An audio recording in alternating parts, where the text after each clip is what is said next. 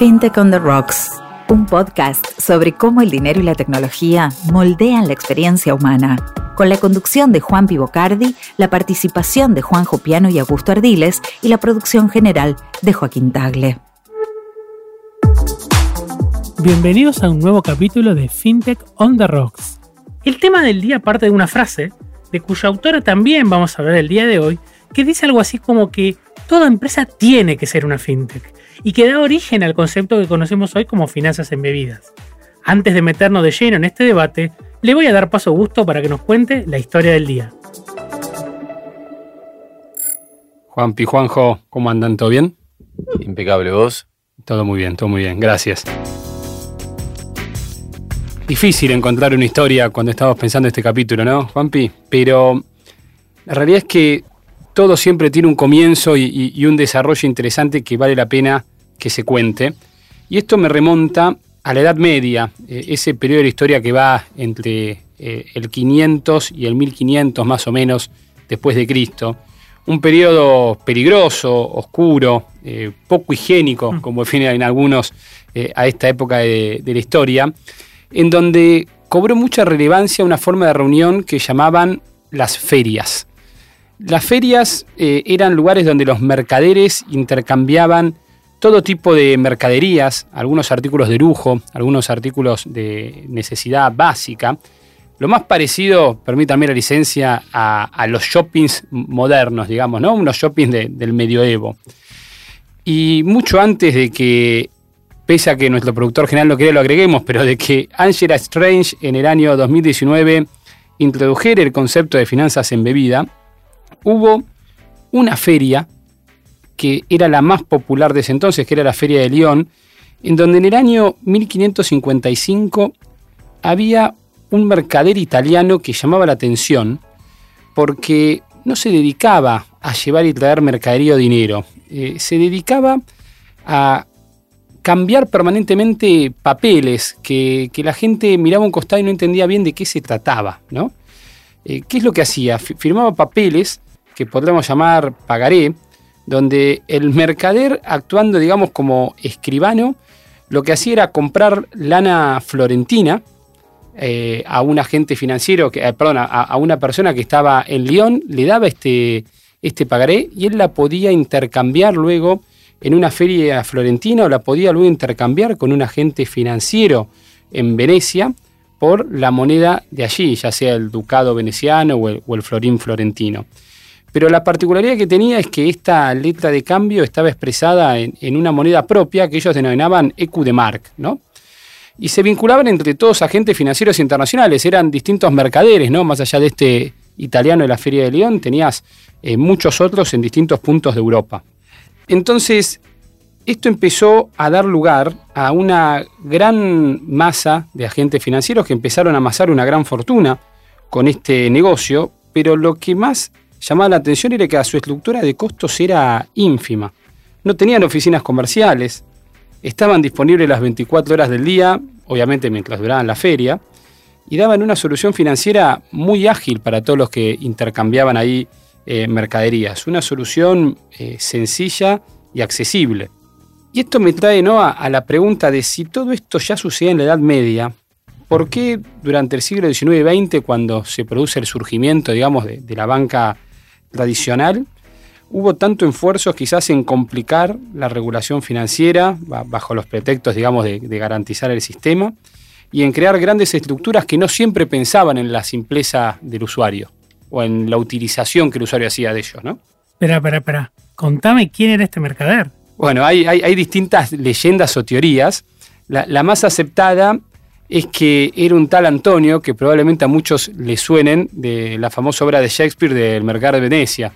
Antonio es el, mercader que le presta la plata a Basinio para que enamore a Porcia, y es la plata que le pide prestada a Shylock, que era uno, uno de los prestamistas históricos de Venecia, y a cambio de devolverle o de garantizar este préstamo, Antonio le dice que en el caso de no lo devolviera, le iba a pagar con una libra de carne de su cuerpo eh, del lugar que Shylock eligiera. Sí. Lo, de Shylock era como unas finanzas en, bebidas, pero un poco más usurera, ¿no? Un poco más usurera, tal cual. Y, lo más interesante es la, solución digámoslo, salomónica que termina pasando la obra, que no nos adelantemos porque si no vamos a espolear eh, eh, el cuento a la gente todavía no lo haya leído. Muy bien. Bueno, para responder a esta pregunta, tendremos que traer a alguien que haya estado en el mundo de las finanzas embebidas, incluso antes de que llamaran así. No sé si tan antiguo como el marcador de, Venecia, pero que esté en esta problemática o le esté trabajando hace bastante tiempo. Y además en esta oportunidad, y esto es una decisión mía, se lo digo a la producción, como vamos a hablar de una problemática muy vinculada al mundo de las finanzas globales, en mi opinión tiene que venir de un país muy muy especial. Yo siempre digo, para un futbolista tenemos que traer a alguien de Brasil, ¿no? Yo después de, cómo nos fue en las Libertadores con Vélez, creo que queda duda que, que el fútbol es de los brasileros. Para un asado no hay discusión, no hay nadie mejor que un argentino. Y para armar una empresa de pagos globales, sin dudas, nada mejor que un uruguayo. Yo no sé cómo juega el fútbol los asados, pero de finanzas en bebidas les aseguro que sabe un montón. Liber Fernández, CCO de InSwitch, es un placer para nosotros tenerte por acá. Bueno, muchísimas gracias por la invitación. La verdad que el gusto es todo mío. En el fútbol ando muy flojo. Podríamos igual pelear ahí que para el fútbol podría ser un uruguayo, un argentino, un brasilero. La verdad que me, duele ahí justo el país que elegiste. Este, y, para los asados ando bien. Estoy, tengo bastante práctica ya. Está, muy mejorando. Líder, retomando la pregunta, ¿no? Llevamos eh, un siglo de banca moderna, cinco siglos de banca en total, y según datos del Banco Mundial, más de la mitad de los adultos mayores de los países emergentes nunca hicieron un pago digital. ¿La complicamos con regulaciones y estructuras poco eficientes? Yo, la verdad que sobre ese punto te, diría que no es el principal problema. O sea, me parece que en realidad el principal problema es que el negocio ha sido muy rentable solo enfocándose en esa parte de la población, digamos. O sea, si vos tenés una vaca lechera que te ha dado de comer por los siglos que, contaste recién y funciona y es un negocio rentable y no tenés necesidad de explorar otras opciones, básicamente te, quedas con eso, digamos, te quedas con eso, te quedas con eso, te quedas con eso, y lo que está pasando y un poco es el surgimiento de las finanzas embebidas son sectores que atienden eh, a otros segmentos que tradicionalmente quizás no fueron mirados por los bancos y demás, con productos más a la mano, más sencillos, más fáciles de digerir, con menos barreras, que hacen que, la adopción sea eh, masiva. Pero no creo que el problema sea la regulación, creo que el problema fue un, llamémosle estado del arte, que decía que una industria que, digamos, funciona, este, que crece y que deja un margen suficiente, no hacía que fuera lo suficientemente interesante mirar otros segmentos. La regulación después puede trancar, no trancar, favorecer, no favorecer, pero no diría yo que ese es el principal problema. Hay empresas que son famosas a veces y no hacen demasiado. Sin juzgarlas, a nosotros en lo personal nos gusta traer al podcast aquellas que, permítanme decir, quizás no son tan famosas, pero que sabemos que revolucionan de manera eh, silenciosa por ahí la forma de hacer las cosas, ¿no? ¿Le contarías a nuestra audiencia qué es InSwitch? Claro, encantado. Mira, nosotros lo que buscamos hacer es ofrecer el, el stack fintech, el stack fintech más completo de América Latina. El stack fintech para nosotros tiene tres grandes componentes. Por un lado, lo que es el core bancario, digamos, nuestro core, nuestro core de, billetera, en el cual hay múltiples proyectos montados en diferentes mercados de América Latina, es uno de los más instalados y más usados. Este, de hecho, eh, la primer mobile wallet que se lanzó en la TAM, eh, la, lanzamos usando nuestra tecnología en Paraguay, que es uno de los principales casos de éxito al, día de hoy. Este, ese caso, obviamente, que después lo fuimos potenciando y, y hoy por hoy hay múltiples instalaciones de ese producto.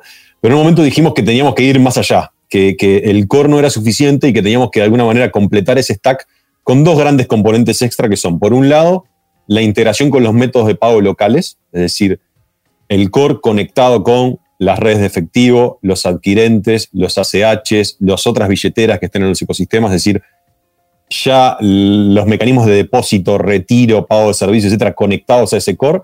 Y la tercer pata, que es este, la parte de emisión y procesamiento de tarjetas. Es decir, somos miembro principal de Mastercard, tenemos una licencia propia y podemos emitir tarjetas vinculadas a ese saldo que puede o no recibir en nuestro core, digamos. Esos son como un stack que, lo que hace es que cualquier compañía que necesita algún tipo de servicio puede integrarse con nosotros y resolver el procesamiento de pagos, resolver el core, resolver la emisión y procesamiento de tarjetas. Y además tenemos algunos otros productos que terminan siendo como complementarios o, digamos, habilitadores que son la parte de onboarding digital, la creación de cuentas, las conciliaciones. Este, tenemos algunos productos de, préstamos para lanzar programas de BNPL, para lanzar créditos eh, que nosotros llamamos bullet loans, que son créditos de un solo pago para microtransacciones y también este, productos de crédito tradicionales de la industria financiera. Entonces, la idea es que cualquier compañía, y la verdad que hoy este, cada vez es más cualquier compañía, porque en una época empezamos trabajando más que nada con bancos, financieras, telcos, pero hoy tenemos realmente un universo de empresas muy diferente que usan nuestros servicios, pueda transformarse en una fintech y que pueda elegir lo que quiera hacer. Quiere tener el core, se lo damos. Quiere tener el core procedimiento de pago, se lo damos. Quiere tener solo tarjetas, puede elegir del puzzle, digamos, cuántas piezas quiere que sean nuestras y cuántas piezas quiere ir a conseguir eh, en otro player del mercado. Clarísimo, clarísimo, Oliver.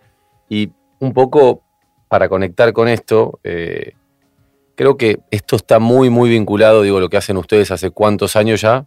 Y estamos hace casi 20 años en el mercado. Casi 20, bueno, interesantísimo. Digo, no está muy vinculado con este concepto de la comoditización de los servicios financieros. Creo que Brett King es uno de los que, por lo menos, transmite ese concepto. No sé si lo, lo inventó, pero cómo las empresas tradicionales empiezan a incorporar este negocio financiero a su base de clientes y bueno, del lado de los bancos también se ve que van para, para el otro lado, ¿no? Para los negocios retail y demás eh, tiendas online y, y, demás, ¿no? ¿Esto lo has visto? Sí, mira, acá hay mucho, o sea, hay mercados donde la necesidad marca la agenda, ¿no? Entonces la necesidad marca la agenda, ¿qué quiero decir con esto? Que eh, el crédito, por ejemplo, es un ejemplo muy, muy claro. ¿no? Entonces vemos el surgimiento de los BNPL y decimos, wow, BNPL, se come el mercado y las compañías. Y en realidad, en, en Uruguay, que es donde yo vivo, el, el, BNPL es el viejo y querido crédito de la casa que te dan en una libreta desde hace 70 años, digamos. Y cuotas sin interés, le decimos de este lado del Río de la Plata. Entonces, claro, o sea, capaz que en otro lado es un descubrimiento y, y es la panacea, pero acá en realidad es algo que algunos comercios lo hace muy bien. Y tanto da si venden electrodomésticos, plantas, autos, motos, alimentos, lo que sea, en realidad son compañías de crédito muy aceitadas que el bien que, digamos que transan es la excusa para dar el crédito, digamos. Entonces, en ese sentido, vuelvo a lo de la necesidad. Cuando el negocio no da, cuando, cuando hay mercados que son más difíciles, como cuando hay situaciones coyunturales, que estamos hablando de nuestro, de nuestro continente, digamos, esa comoditización de los servicios financieros empieza como que a ser necesaria en alguna medida para que compañías que de repente delegaban el crédito en terceros, digo, hay muchas compañías retail que si vos querés comprar sus bienes, tenés que ir a pedir un crédito, luego te haces del efectivo y vas y lo pagás. Pero eso es delegar el crédito, el negocio del crédito en alguien más, lo que hace que el margen que vos puedas tener dentro del margen total, digamos, que podrías, con el que podrías contar en este negocio, se achique, porque se lo estás delegando a alguien más. Si vos podés consumir ese servicio de crédito como servicio, sin tener que hacer la inversión en un coro de crédito, sin tener que hacer las integraciones con los buros, etcétera, y podés pagar por transacciones y demás, te estás quedando con un negocio que antes se lo dabas al banco, a las financieras y demás. Entonces, ese es un ejemplo de cómo los servicios de fintech as a service pueden sumar a una vertical, pero hay múltiples, o sea, los, los clubes de fútbol que hoy son, porque estamos hablando de fútbol antes de empezar, este, hoy el ciclo de vida de un, de un, digamos, de un hincha es voy, compro una entrada y me compro eh, una cerveza y un choripán en, el estadio y ahí termina. Ahora, si vos tenés un wallet del club donde vos podés ser básicamente eh, transversal en todo tu día, voy a, me tomo el ómnibus y pago con mi wallet, que es el wallet del club. Este, voy al club y compro en la cantina, pago la camiseta, compro la entrada, hago la cuota social, la, la, butaca. Entonces, un montón de cosas que hoy se lo dejo a alguien más, lo estoy procesando con pagos dentro de un sistema propio. Entonces, sí hay algo de que de alguna manera se comoditizan, en el sentido de que se bajan los precios, es común, pero a la vez se masifican, digamos, o sea, se masifican y hay cada vez más posibilidades y y las empresas que conocen al cliente le pueden ofrecer más cosas a la medida de ese cliente. Volviendo a la historia. No sé si me fui por las ramas, no sé si. No, está, está perfecto. Digo, volviendo a la historia, es como si el mercader de Venecia, en vez de intercambiar papelitos, también era o fuera el que vendía la lana florentina, ¿no? Y, sí, este, y, en realidad, en vez de, de, eventualmente también podés conectar con el que hace el el freight forward y que te entregue la lana. Y, o sea, hay un montón de cosas que el mercader seguro delegaba en otras partes y él se enfocaba en una cosa. En la medida que se empieza a conectar y que empiezan a aparecer, vamos a llamarle para ponernos tecnológicos, microservicios que ofrecen ese, ese, las cosas complementarias al negocio, por un lado se comoditizan, pero por otro lado aparece más valor y se llega a más usuarios. Eh, pero, por ejemplo, mi tío tiene una empresa que vende latas de atún en línea, ¿no? Parece una pregunta de la, audiencia. Es muy bueno haciendo eso. ¿Por qué tiene que convertirse en una fintech? ¿Qué se pierde si no eh, está abierto al mundo de las finanzas en bebidas?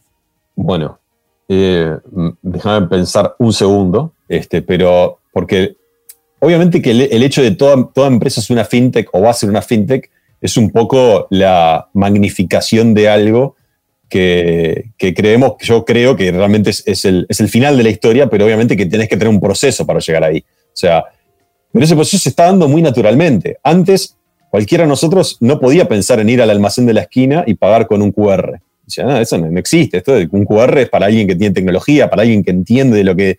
Bueno, eh, eh, eso ya es una realidad. Yo voy a cualquier almacén de acá a la esquina y pago, pago con un QR y el almacén recibe esa plata en una cuenta digital y controla que haya recibido ese pago y ese pago lo transfiere al banco. Entonces, sin saberlo, no es una fintech, porque es demasiado quizás decirle fintech al almacén, pero está usando una serie de servicios financieros. Y si ese día, el día de mañana ese almacén crece y quiere darle crédito a sus clientes, y bueno, en realidad puede hacerlo de dos maneras. Lo anota en la libretita, decirle, mira, eh, Juan Pablo, vos me debes 100 pesos este, y la, semana que viene te, los cobras, Juanjo, vos me debes 200, Augusto, vos me debes 300, y llevar esa contabilidad en el papel, o puede bajarse un software de crédito como servicio, o conectarse a un software, mejor dicho, de crédito como servicio, y empezar a gestionar esos créditos de una manera digital, y va a ser una fintech por eso, quizás es mucho decir, pero lo que sí va a estar haciendo es uso de servicios financieros que antes estaban reservados para segmentos muy específicos del mercado. Sí, pareciera ser que fintech no es tanto algo que uno es, sino como algo que uno hace, ¿no? Uno termina haciendo fintech porque se ve enfrentado a estas situaciones, ¿no? Estrictamente, si vas a la definición, es usar tecnología en la, parte financiera, digamos, de un negocio. Entonces, yo que sé, desde que te bajas un Excel y, haces un flujo de fondos, eh, estás usando algo de tecnología en tu negocio. Entonces, todas las empresas, por su naturaleza de construir, digamos, a partir de un insumo, eh, generar un, producto o ofrecer un servicio, digamos, son una empresa financiera. En el momento que le, le que ah, financian en el sentido de, bueno, te preocupas por tus flujo de fondos, tus ingresos, tus egresos, tus gastos, tus tu resultados. En el momento que le incorporas tecnología a eso, no sos una fintech, pero estás haciendo de alguna manera fintech. Y en el momento que esos servicios financieros, a través de la tecnología, se los ofreces a los usuarios finales, ya sean usuarios consumidores o usuarios empresas, yo creo que en ese momento te podés decir que eso es una fintech. Antes estás haciendo uso de la fintech, este, pero no, no necesariamente lo sos. Angela Strange, en, su famoso documento, dice una frase que a mí en lo personal me, impacta mucho, ¿no? Y creo que todas las personas que trabajamos en el ecosistema financiero de Latinoamérica debemos tener la, misma preocupación. Dice algo así como, ser pobre es caro, ¿sí? Justamente porque el sistema financiero parece expulsar a ciertos segmentos de la, de la población y un poco lo decías o lo decíamos al principio. Si el sistema financiero global está roto, ¿cómo hacemos para arreglarlo? Bueno, si supiera, creo que estaría trabajando, no sé, en el PIB. No, sinceramente, no, tengo ni, ni, de cerca esa respuesta. No, no, no. Puedo ensayar, digamos, puedo ensayar cosas en base a lo que yo creo, en lo que yo he visto, y es un poco creo que es el objetivo. Entonces, lo que, lo que yo creo, de verdad, es que un poco el surgimiento de estos servicios nuevos de la fintech y demás sí buscan atender, algunas con un, digamos, con un espíritu más, digamos, de, buscar la inclusión financiera. Algunas son ONGs, otras no, otras son empresas que buscan un producto rentable y demás. Digamos, con mejores o peores intenciones, a la larga se llega al usuario y se, y se ofrece, digamos, de alguna manera un servicio que es, este, que es de valor y que permite llegar con inclusión financiera a, los usuarios de una manera que la industria tradicional bancaria financiera no, no lo lograba. Entonces, ser pobre es caro, sí, es caro, porque obviamente cuando peor es tu historial crediticio, peor es la tasa con la que te van a prestar y es un círculo vicioso, digamos. O sea, este, por eso la gente que tiene peores recursos, lamentablemente, paga tasas más caras porque el riesgo es mayor y así estamos en un círculo vicioso que, que, termina haciendo muy, muy real la frase, la frase de Strange. Entonces, lo que permiten este tipo de productos es que no sea tan caro llegar al usuario final que tiene esa condición, digamos, de, eh, desventaja. Entonces permite bajar los costos con los que se llega a ese usuario. Y se permite ensayar y permite crear un historial crediticio en personas que eh, no, podían no eran sujetos de crédito antes. O sea, eso nos pasó en, Paraguay. O sea, eh, de los, en un momento nuestro cliente empezó a dar microcréditos. Bueno, de, el 60% de las personas que accedían a los microcréditos no eran sujetos de crédito antes de que existiera ese producto en la billetera. O sea, no existían para el sistema financiero. Nadie les iba a prestar nada. Se les prestó por primera vez, a partir de ahí pudieron empezar a construir un historial que, digamos, en base a ese historial y a su comportamiento de pago y demás, generó que los futuros créditos puedan ser más baratos. Pero no, es no solo el crédito el problema, o sea, pero sin duda es caro, porque el efectivo es caro, este, porque si bien la percepción es que no es caro, es caro porque el efectivo hay que dispersarlo, tiene que llegar a los puntos, este, es caro moverlo, está sujeto a riesgos de robo, este, de seguridad. Entonces, eh, la persona que compra en un almacén, en un barrio de la periferia, versus la persona que compra en una gran superficie, está pagando el precio de, la pobreza, digamos, porque ese producto llegó más caro, porque el efectivo sacarlo de ahí es más caro. Entonces, la frase es totalmente cierta. ¿Qué permiten este tipo de servicios? y las finanzas embebidas, y obviamente que esto tiene mil aristas porque hay compañías que se dedican a otras cosas, eh, eh, exchanges de criptomonedas y demás, digamos, no, calzan en, esta,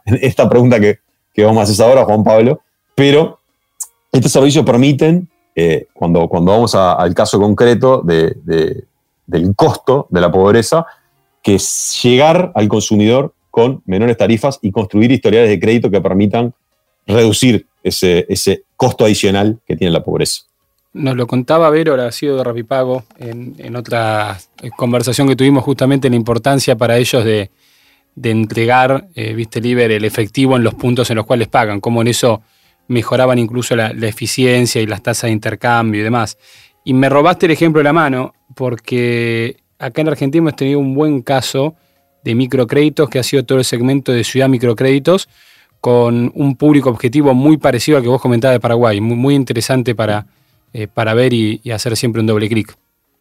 Yo no puedo dejar de vincular eh, la cuestión de la, creo que el nombre correcto sería inclusión financiera, ¿no? Como la tecnología, que por momentos eh, pensamos que concentra y que lleva a, un capitalismo medio extremo y concentrador, en realidad abre oportunidades por otro lado, ¿no? O sea, todo indicaría que, en la historia de las finanzas y los servicios financieros, la tecnología fue abriendo puertas para que justamente nuevos eh, segmentos y, la población que por ahí tiene menos acceso pueda justamente, valga la redundancia, acceder a los servicios financieros. Y digo, no tiene mucho que ver con la educación esto, no, no, no, tenemos ahora una obligación por ahí de profundizar y dar herramientas de la educación con eh, la población en general? ¿Ustedes eso lo ven en su empresa? Eh, ¿Cómo lo ves eso, Oliver? Y sin dudas, este, sin dudas, no sé, la importancia del ahorro, la importancia de la planificación, son cosas que uno de repente que tuvo la, oportunidad de, crecer en determinado ambiente lo, tuvo de chico, digamos, pero no lo, no lo, tienen muchas personas y en nuestro continente la mayoría de las personas no lo tienen. Entonces, fundamentalmente, digamos, es, tarea que debería ser parte de la educación de los gobiernos y demás, fomentar eso, enseñar, explicar, que haya reglas claras, que los productos sean simples. Eso creo que es algo también que aporta el tema de las finanzas embebidas o este tipo de, digamos, pensando en productos de inclusión financiera y de y de, los neobanks y demás, son productos simples, que no tienen demasiadas vueltas, que no tienen demasiado papeleo, que el usuario puede entender. Este, también son importantes las políticas de, defensa del usuario, digamos, de alguna manera, o sea, que, el usuario sepa que, no se está metiendo en la, boca del lobo, que está, es crear una cuenta, es tomar un crédito, cuáles son las condiciones, cuáles son las tasas. Entonces, sin lugar a dudas, la educación es, es algo fundamental. Esto tiene mil aristas, ¿no? O sea, pero sin duda, sin duda que eh, digamos, desde el punto de vista en el que yo estoy, que es la tecnología y cómo, cómo, cómo la tecnología ayuda a los proyectos o las empresas de todo tipo, concretamente eh, pensando en proyectos de inclusión financiera ahora, eh, es fundamental la educación. Y, obviamente que cuanto más claro sea el mensaje, cuanto la propuesta de valor este, más transparente sea para el usuario, contribuye a la educación. Porque no es lo mismo aprender sobre un crédito donde te dicen pedís 10, pagás 12, que eh, aprender sobre un crédito donde te dicen, pedí 10, vas a pagar tantas cuotas de tanto T a tanto, mora final, coso, y te hacen firmar. Entonces, depende, o sea, hay mucho que tiene que ver con la educación, pero se puede digamos, sin deslindar la, la responsabilidad que tienen los gobiernos, los políticos, este, etcétera, etcétera, etcétera, desde las compañías, con productos que sean claros, que sean específicos y demás, se puede contribuir a esa educación. Eso es genial, porque, y incluso no es solo de esos segmentos de la población que quizás tienen menos acceso. Yo siempre digo que cuando vamos a la universidad, viste, hay materias que nos enseñan a vender, ¿no? Tenemos clases de marketing. Otras nos enseñan a manejar nuestro flujo de caja, no sé, finanzas, contabilidad. Otras nos enseñan sobre impuestos e incluso algunas que son legales para poder defender nuestros derechos. Pero no existe la materia cobros y pagos. ¿sí? Es como que nadie nos enseña a cobrar como tal. E incluso yo siempre digo, ¿no?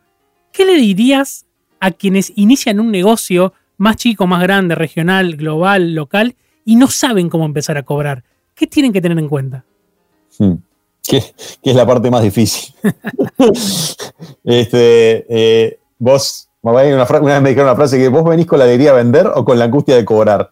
Este, y es un, poco, es un poco así, o sea, a ver, eh, justo el otro día estaba en un panel que se hablaba un poco del tema y del comercio local y cross-border y demás. O sea, las oportunidades a veces te, te, golpean, ¿no? Y decís, tengo esta oportunidad, la quiero cerrar y avanzar y demás, pero después no tenés cómo, no tenés cómo cobrar, no tenés cómo. Entonces, es muy importante eh, la planificación en cualquier negocio, decir, bueno, este es, este es mi producto, este es mi servicio, este es mi, este es mi, mi cliente objetivo, esta es mi estrategia y cómo, cómo voy a cobrar. O sea, ¿cómo voy a cobrar? Porque parece algo de perogrullo, pero no te van a llevar la plata en un sobre a tu comercio. No llega por correo. estamos hablando, claro, es algo que estamos hablando de efectivamente el almacén de la esquina. En otro tipo de industrias hay todos procesos complejos atrás de conciliaciones, más si estamos pensando en tecnología, donde, donde son miles y miles y, o millones de usuarios, múltiples medios de pago, eh, sistemas concurrentes, eh, sistemas que tienen que liberar productos en la medida que los pagos llegan, eh, porque obviamente que el usuario pagó algo y quiere recibir el producto, hacer un producto digital un bien, además conectar eso con eh, los sistemas de logística, de logística para que salgan los pedidos y que los usuarios estén informados de dónde van. Entonces, eh, cobrar es una parte medular, porque si no cobras, no, vas a querer liberar tu servicio de alguna manera o tu producto. Entonces, obviamente que el mundo ha recorrido un camino, el mundo de la tecnología más, estamos, hay estamos muy avanzados pero también, eh, y de nuevo en nuestro continente, existen los métodos de pago, vamos a llamarle tradicionales, las cuentas bancarias, las tarjetas, las redes de efectivo, pero también surgen los medios de pago alternativos, que son o bien las criptomonedas, o bien las billeteras, este, y todo eso hace que para poder cobrar en un determinado país, vos tengas que tener acceso a algunas cosas que son genéricas, ok, Mastercard, Visa, están en todos lados, pero hay tarjetas locales, este, que si no tenés esa conexión directa en ese país no vas a poder cobrar y de repente esa tarjeta local es el 40% del mercado. Entonces, algo que decís, bueno, no importa porque tengo las banderas principales, pero esta no, importa, en realidad te estás perdiendo el 40% del mercado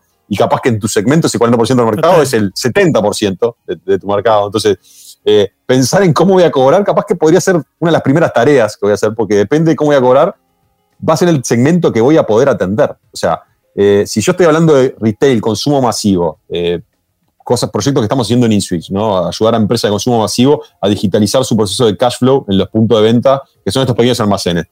Hoy llevan la mercadería, van a dejar la mercadería y el, almacén no tiene cómo pagarles. ¿Por qué? Porque la, plata que hicieron en la caja del día pagaron la luz, pagaron otro proveedor. Entonces, digitalizar todo ese proceso, este, que es la cobranza, en definitiva, es medular para que todo el resto del negocio tenga sentido. Entonces, este, me olvidé de la pregunta, sé que tenía que ver con la cobranza. No, totalmente. Es, eh, ¿Cómo enseñar a cobrar, no? Básicamente. O cómo... enseñar a cobrar es, O sea, no sé, si, no sé si se puede enseñar a cobrar, pero lo que sí te digo es que si vas a plantear un negocio, lo, digamos, de las primeras cosas que tienes que hacer es asegurarte que ese negocio es cobrable. Es cobrable de la manera que querés, en los tiempos que querés, por los mecanismos que querés, que te puede hacer de los fondos, que lo puedes enviar a donde necesitas para pagar a tus proveedores. Entonces, eh, las ideas son fantásticas eh, negocios hay cientos, pero a veces ese detalle que es como cobro puede trancar todo, todo el negocio. Muy bien, hablamos en el pasado, una linda, una linda historia que nos trajo gusto. Hablamos mucho sobre el presente y ahora Juanjo te quiere hacer algunas preguntas sobre el futuro. Sí, básicamente digo, ya que tenemos un experto del otro lado del Río de la Plata en, en la materia, acá un poquito queríamos entender a, dónde tenemos que prestar atención si, queremos ver qué es lo que está viniendo en el mundo de, los pagos? ¿Qué estás viendo como tendencia? Vos que estás en una empresa global, ¿qué, qué podés contarnos respecto de eso para nuestra audiencia que debe estar con la misma pregunta? Ninguno. Yo creo que, eh, no, yo creo que, a ver, lo que se está viendo cada vez más es la hiperlocalización de los, de los diferentes, digamos, sistemas de pago o integraciones y demás. O sea, antes, eh, digamos, era suficiente para cualquier porque, porque la gente que accedía a determinado tipo de servicios online o determinado tipo de compras, decía, bueno, me creo una cuenta en PayPal y con eso me manejo y, resuelvo. Hoy cada vez hay más e-commerce, cada vez hay más este, eh, compras eh, digitales, cada vez hay más comercio desde apps. Entonces, la experiencia tiene que ser cada vez más local y menos friccionada. O sea, lo que se viene seguro es pagos mucho menos friccionados, mucho más habilitados por la biometría en la medida que los dispositivos van eh, avanzando mucha más interacción de los pagos con sistemas, digamos, que, no están hoy eh, eh, capaz que tan, tan popularizados, en, que, son, que tienen que ver con el metaverso y todo lo que, todo lo que está creciendo ese, ese, mundo. Eh, mucho más embebido, digamos, yo, hoy hago un pago en un, que es una finanza embebida y volvemos, un poco a lo principio, o sea, que yo no me doy cuenta que estoy usando un servicio financiero, yo, estoy haciendo un pago en un jueguito en internet, en un e-commerce, en un. Nosotros hace poco lanzamos un producto que es eh, un préstamo que sucede en Facebook. Si el usuario está navegando en Facebook con un, operador del Caribe, se está navegando en Facebook y se queda sin saldo, nosotros le ponemos una ventana donde le ofrecemos un crédito para que pueda seguir navegando y el usuario nunca se fue de, Facebook. O sea, no, no tiene que salir de su casa, ir al kiosco de la esquina, comprar una tarjeta de rascar, cargar su teléfono, volver y seguir navegando. Dentro de Facebook, la experiencia se, va, pasa a modo texto, se le ofrece un crédito, el usuario lo compra y sigue navegando. Entonces, eso es la, la finanza embebida. Es algo donde vos estás haciendo uso de todos tus medios de pago, ya sea tus tarjetas, tus cuentas, tus cuentas bancarias, tus cuentas digitales, tu wallet, tu cripto, lo que sea, sin darte cuenta, porque el proceso es totalmente seamless. O sea, lo empezás y lo terminás sin darte cuenta, sin fricción, y cada vez lo vas a, de alguna manera, eh, además, poder confirmar con, con, con biometría, digamos, con, digamos, con tu cuerpo o con tu huella o cosas por el estilo. ¿Y ese es el concepto más local, libre al que hacías referencia? Quiero decir, más local en cuanto a, la plataforma o, si querés... Eh, no, me refiero a más local en el sentido de que, de que el usuario, si está comprando un servicio a una empresa que está en Singapur, lo va a querer pagar en algo que conozca si está en Perú. ¿ok? Entonces, Está bien, yo estoy comprando un servicio a una empresa que está en Singapur y expandió sus operaciones en Perú. No, no, no quiero usar mi tarjeta internacional y pagarle un comercio en Singapur y que me llegue como una compra internacional, que en algunos países eso implica que voy a pagar más caro, que, que me van a cobrar en dólares, etc. Le voy a correr cobrar, en el caso Perú, en, eh, en soles. Entonces, local me refiero a que la experiencia para el usuario tiene que ser lo más natural posible, lo más conocida posible, sin sorpresas, en el sentido de que una vez que terminó el pago, cuando le llega el extracto o cuando ve la transacción, no dice este, no, no, no, no, no, no haya nada que le genere una duda de, dónde gastó, cómo gastó y en qué fue.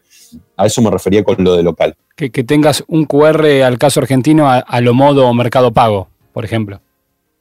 Que tengas un QR. que el QR figurativamente, digo, pero como que te salga la forma de pagarlo eh, a través de, si querés, de alguna plataforma de pago 100% conocida para, para, el lugar en el cual uno está. Que la persona lo conozca, que vos, vos llegás al, al, checkout, digamos, ya sea que sea una app o una web o lo que sea, y vos llegás y tenés opciones de pago. Si lo que vos ves ahí no lo entendés, te vas a tener una tasa de rebote muy, muy grande, porque es, es, donde la gente, y especialmente en este, en este mercado, que obviamente crece a tasas, eh, digamos, la adopción de todo lo que es digital, ya sea e-commerce o pago, etcétera, es, crece a tasas muy, muy aceleradas, hasta que todo el mundo lo haga, bueno, en ese momento dejaría de crecer, pero por ahora crece. Ahora, lo que también crece son las tasas de rebote, porque mucha gente dice, bueno, voy a hacer mi primer compra, ¿no? Hablamos al principio, 40% de la población no hizo todavía eh, uso de algún servicio digital.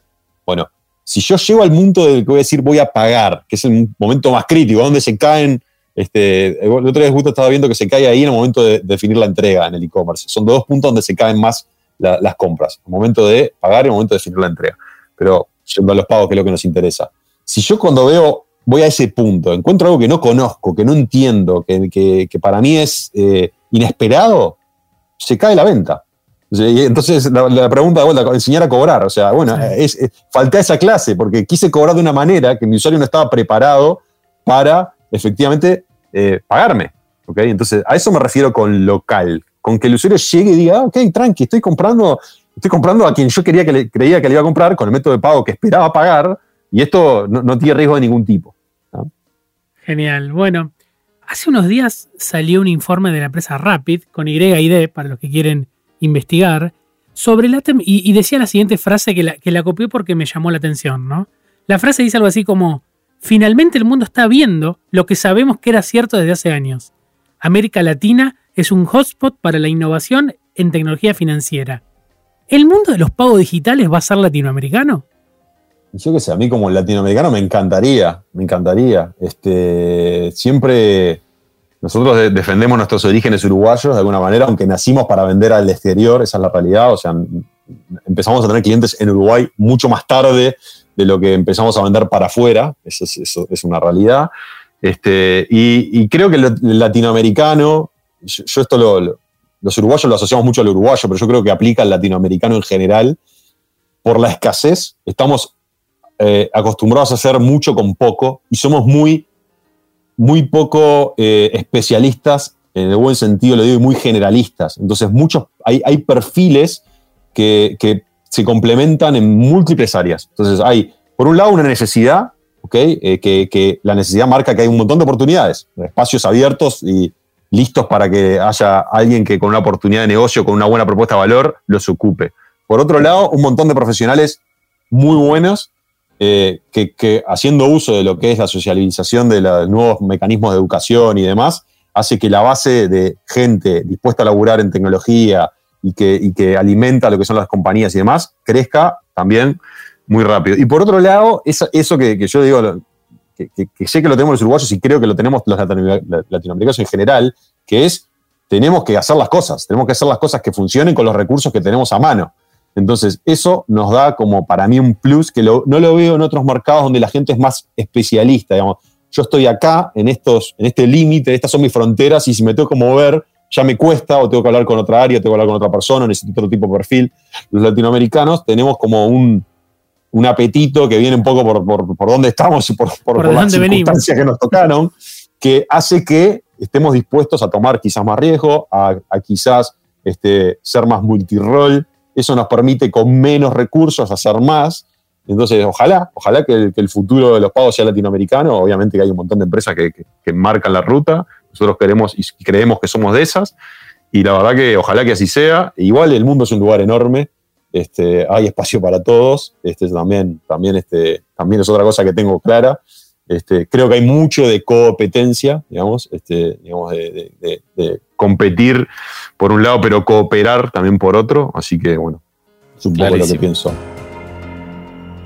Clarísimo, Oliver. Y, y, ahí me das pie para, para hacerte una pregunta que llamamos la pregunta buena leche acá en el podcast y, tiene que ver un poco con el mundo, como decías vos, con el globo, y es qué problemática del mundo te obsesiona resolver. No, no, tiene que ser laboral, puede ser personal, puede ser eh, cualquier tema que digas, che, tengo que ocuparme de esto. Esto me hace sentir un poco mis universo, te voy a decir, tipo, porque, es como que, viste, no, no le voy a decir la paz mundial. Este, la verdad, una, una, si me preguntas a mí, lo que me gustaría resolver si estuviera en mí es que la gente pudiera estar contenta. O sea, que la gente pueda nacer y morir y cuando murió dijo, pa, qué buena vida que tuve. Y sé que no es la realidad, digamos. Este, eh, no es la realidad eh, y, esa es la parte que, digo, me parece que eso sería algo lindo a resolver, que la gente esté más contenta. Desde, los, desde la inclusión financiera seguro que se puede contribuir a eso de este tipo de productos nosotros tenemos seguro se puede contribuir, también, también se puede no contribuir, eso también lo tengo claro, este, pero, pero eso sería, si, si, es, si tengo que darte una respuesta, me gustaría que fuera esa, que la gente pase por su existencia y al final diga, opa, qué bien la pasé. Este, que estamos lejos, ¿no? Estamos lejos de eso. Bueno, vamos cerrando ya esta edición de FinTech on the Rock. Gracias, Liber, por tu participación, por todo lo que aprendimos. Esperamos que le haya pasado muy bien. ¿La pasaste muy bien? Lo pasé genial. Excelente. Y bueno, queda pendiente probarte a ver si sos tan buen asador como conocedor de finanzas en bebida. Si, sos un poco bueno, sería genial. Cuando anden por acá, el asado eh, eh, lo invito yo. Y, si no sos bueno, también vamos, Liber, no te preocupes. Sí, no, es una cosa que tengo. Yo nunca le voy a criticar un asado a nadie, digamos. Sí, está rico. Los asados son ricos. Para mí, lo importante no es el asado, sino estar en el asado. Eso para mí es El compartir, tal cual. Muchas gracias, Liber, audiencia. Nos vemos en la próxima edición de FinTech on the Rocks.